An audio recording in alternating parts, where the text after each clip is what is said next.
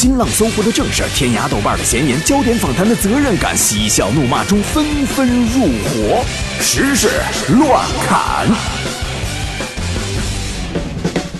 知识乱侃，这里是海洋现场秀，我是海洋。你好，我是小爱。咱们说说新闻啊，首先我们来走一波这个五一小长假回顾的信息，跟大家分享一下。嗯嗯，据北京市旅游委提供的数据显示，说五一假期第一天，北京市重点监测的一百七十家旅游景区共接待游客达到了一百七十二点六万人次。举了个例子，五一假期第二天，八达岭长城上面就惊现人海，游客在长城上艰难移动，举步维艰的那是。对，不到长城非好汉，到了长城，嗯，怎么说？特别累。人潮拥挤，我能感觉你。相依相识，相互琢磨。他以前说这个不到长城非好汉，我觉得这句话有点扯。现在我认同了。嗯，但凡谁要想不开，谁去呢？挤成那样啊？还特别累，磨尖的。你到那是这是你是，但是看人家了，你知道吗？就像是我那时候记得我们去那个墨尔本啊之类的时候啊，就是赶上他们那个白夜节。白夜节呢是他们说啊，整个当地人的一个一年一度的一个欢庆节日。只有那一天啊，所有人都来大街上了。我想这跟我们平时这这西单差不多呀。啊，我就说白夜节都看什么呀？嗯，这当地人就想看这么多人，没看过。我说让他们来北京吧，天天让你们感受到节日的氛围。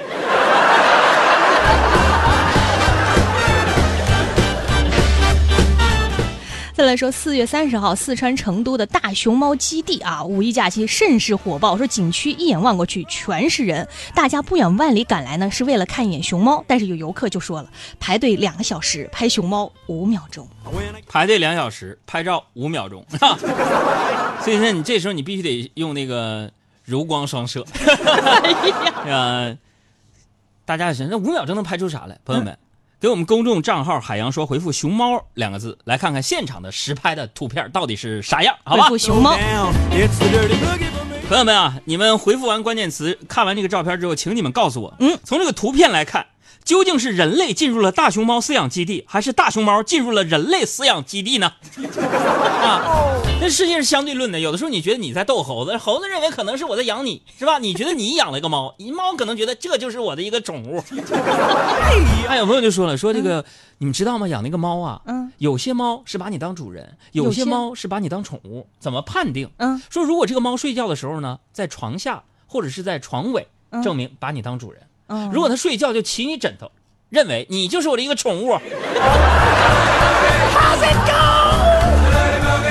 我记得之前还真的看过一个关于猫的纪录片，说为什么猫特别喜欢，比如说站在家里的制高点，比如柜子顶上，或者是那种吊高的地方，然后而且会站在一个能够看到你全家全景的地方，因为他会觉得这是我的地盘然后他为什么会看人这样，会觉得说你人啊，你是我的这个。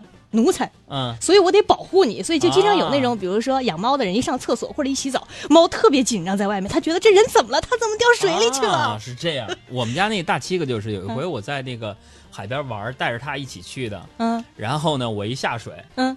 这狗在岸上就疯了，狂吠找人来救我，你知道我特别的感动。然后还有一次就是我录山东卫视当年那个与众不同这个节目，嗯，就是录影棚啊，它那个地面呢是玻璃的，嗯，你知道为了好看，透明的那种，呃，玻璃的，嗯，就是说那玻璃就比较滑。因为那天呢是要带狗来上节目嘛，我们家大七个是一个巨型贵宾，特别的大，嗯，然后他上去走了几步滑，他就下来了，嗯，然后见我还在那儿，嗯，现场对所有的导演呐、化妆就狂吠。直到他们让我下来，他特别生气，说凭什么让你？别人去赶紧把我救下来，因为他觉得他在那儿走路是非常的滑的，所以呢，他觉得那个地方很危险。他的主人，我要救他。嗯，我们家的七哥已经十几岁了，我觉得特别，唉，希望他多活几年吧。已经做了两次手术了，肿瘤手术还有结扎手术。好，说完了这个四川成都，我们再来这个杭州西湖。嗯，五一假期呢，杭州西湖景区啊，人多拥挤，于是出现了多位男士与妻子走散的这样的一个情景。哎，太幸福啊，太 太悲惨了啊！甚至有的游客呀，说这个就报警说，哎呀，我媳妇儿走丢了，我找不着。然后警察说，那你给那个你走在前面的妻子打个电话。结果这位老公说什么？哎，是这样的，我的手机呀还在妻子的包里呢，不在我身上。这个警方就介绍说，可能是因为大人呢把注意力都放在了孩子身上，所以呢，大人。就走散了。我天哪，这充分证明什么啊？这种情况下，老公出去背包啊？哎，那么我不禁要问了，啊？明明知道五一长假景区游客众多，容易走散；明明知道走散之后第一件事情是通过手机联系对方，为什么在长假期间这样的事情还屡屡发生？而且是妻子走在前面，自己跟孩子走在后面就丢了呢？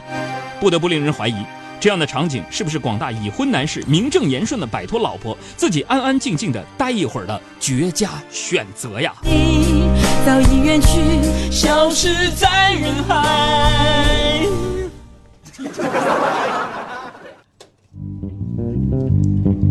我们再来说我们的媒体朋友卧底的报道。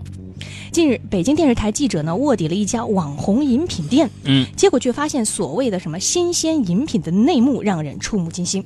比如说，有的店员直接用手挤茶包汁液，连他自己店员自己都直呼特别恶心，仍将茶包里的汁液挤到杯里备用。还有的店员呢不洗手切水果，发黑的芒果拿去榨汁儿，去年冷库里的苹果用来泡茶，而水果杯卖不完，第二天继续卖。现在呢，大家可以给我们的微信公众号回复一个关键词“新鲜”啊，来看看这所谓的新鲜饮品在暗访时候的新鲜内幕。当然了。鉴于现在是饭点儿，请大家谨慎选择观看。作为一个非常有责任感的节目，《海洋现场秀》呢，以这个揭露丑恶、弘扬真善美为主。那么，小艾，你有没有勇气把这个奶茶店的名字说出来？因为现在呢，还没有得到这个官方的证实，只是一个暗访。嗯。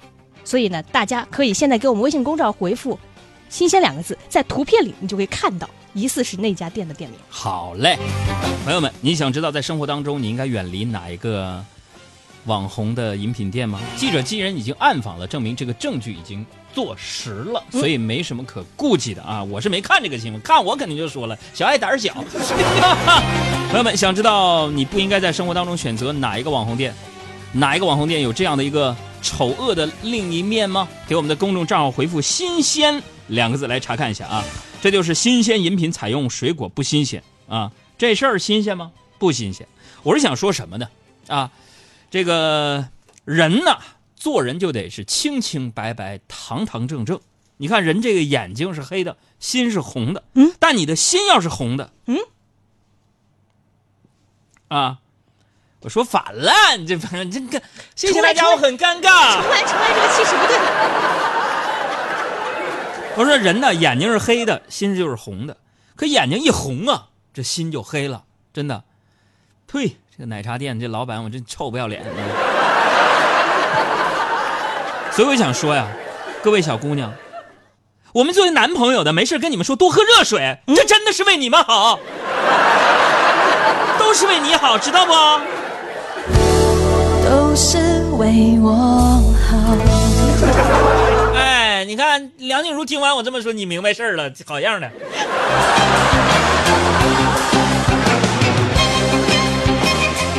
再来说一下深圳，嗯。深圳警方呢最近打掉了一个涉嫌销售假冒品牌化妆品的犯罪团伙，这个太气人了。这个假冒化妆品有腮红、眼影、喷雾等等，很多我们熟悉的品牌，比如说什么资生堂啊、悦诗风吟的品牌都包括。有些仿冒产品呢已经发霉，甚至还有东西外漏。警方就发现呢，在他们这个查获假冒化妆品的现场，还有电脑在进行交易，其中呢涉嫌交易的有淘宝店有三个皇冠。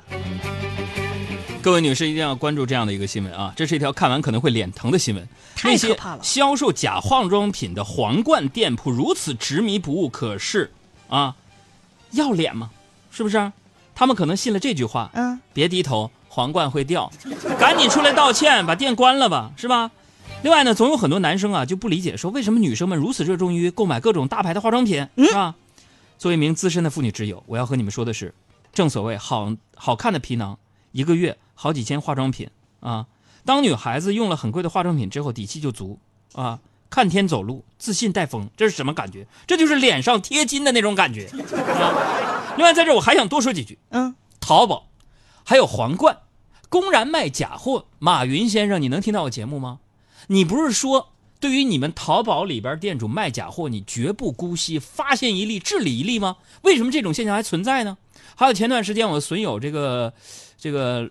老罗啊，罗振宇也发了一个朋友圈，就是他们啊购买的、引进的版权的图书在你们淘宝当中公然的贩卖盗版这件事情，马云先生你视而不见吗？难道淘宝阿里集团这么大的一个技术没有很好的去解决这些，还是有一些人恶意为之啊，姑息着，睁一只眼闭一只眼的存在呢？淘宝别再让所有的消费者再次寒心了。如果这样做的话，那里边真的成了假货的泛滥地了。怎么为咱们民族争光啊？对不对？所以这种现象应该发现一例，咱们真的实打实的就解决一例，是吧？你你你制造那个假的化妆品，是吧？嗯。如果说你你你要说里边没有毒副作用也可以，是吧？那如果有那种，比如说假冒化妆品肯定伤脸、毁脸啊。但是可能有一些就是啥呢？像有一些就是极其个别的案例卖假药一样，可能里边就是二斤卤果呀，加点淀粉呐 那种，然后整那个跟挺像的。如果说你这个店家说你有一种技术，就是说可能对脸没什么坏处啊，但是特别像那个大品牌，你开个班教我们这帮男士，我们自己造，然后卖给媳妇儿，你说多好？你开个知识付费。啊，就肯定买，对吧？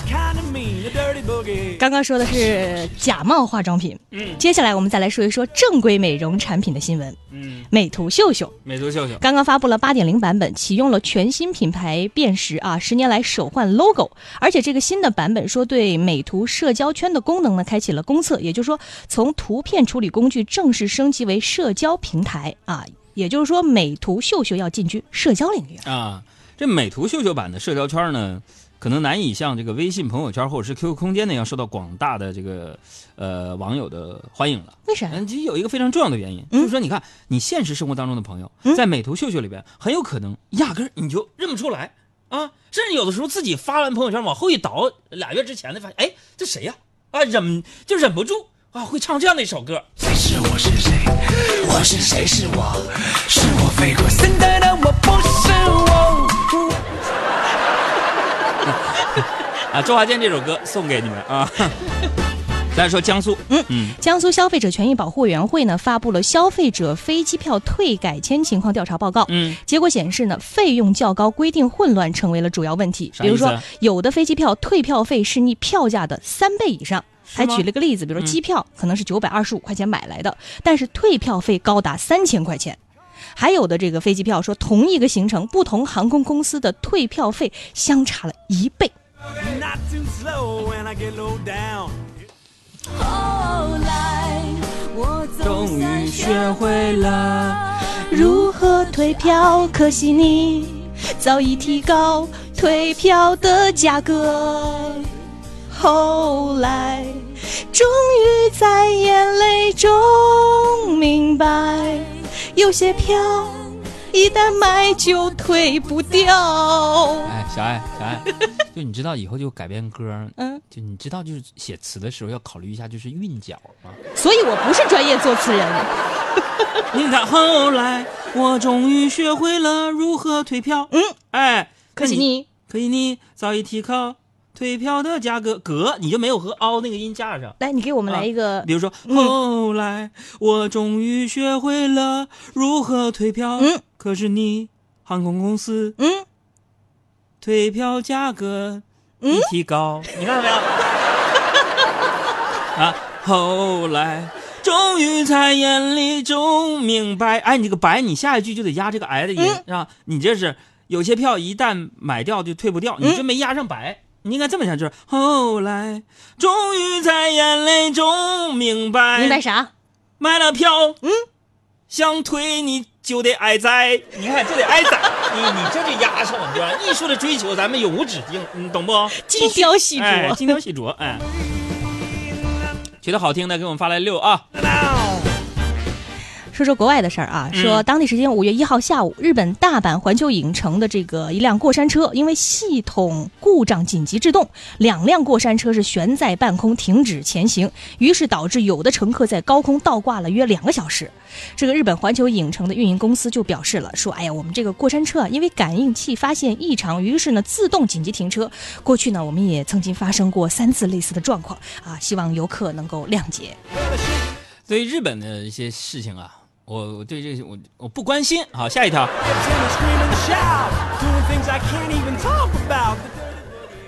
那就说说欧洲。嗯，欧洲研究人员发现呢，说孩子抗疲劳的能力是堪比铁人三项选手，而可怕的是，他们恢复体力的速度可能比专业运动员还要快。嗯，那个，所以说各位带娃到崩溃的爸爸妈妈呢，想让你们在朋友圈步数排名名列前茅吗？现在知道该怎么做了吧？溜他！再来说一个孩子和父亲的故事啊，嗯，说有个二十七岁的英国女子罗伯森呢，跟着男朋友回家见家长，结果没想到呢，这个女的反而爱上了对方的父亲。经过一番挣扎，再加上获得已分手男友的祝福啊，这个女友和前男友的父亲终于决定跨出这一步。说目前呢，这一对情侣已经有了女儿，并计划在今年七月携手上红毯。妈，这事有啥大惊小怪的？咱中国唐朝就有这事儿，你知道吧？唐朝那事儿是啥？这个历史典故是什么？来源是什么？我们听小艾老师给大家讲讲。但是由于时间的关系，就算了。查查，给大家检索一下，到网上查查这故事啥？查查杨贵妃和唐明皇的故事，这就知道咋回事了啊。最后一条新闻来自于加拿大。嗯，有一位六十八岁的加拿大环保人士 Robert 被称为是塑料之王。他在巴拿马的一座小岛上啊，利用四万只捡来的塑料瓶子，说建造了一座四层楼高的塑料城堡，邀请人们参观，宣传环保理念。那我们也可以想象，嗯，要想收集足够的四万只塑料瓶，他一定在过去的岁月当中疯狂的守在各大高校的足球场、篮球场旁边，一旦看见别人放下的塑料瓶啊，立即用速度击败其他大爷大妈，第一时间抢走水瓶，留下无数个还想再喝一口的同学们无助的身影啊！当时的场景就是这样的。确认过眼神，捡塑料瓶。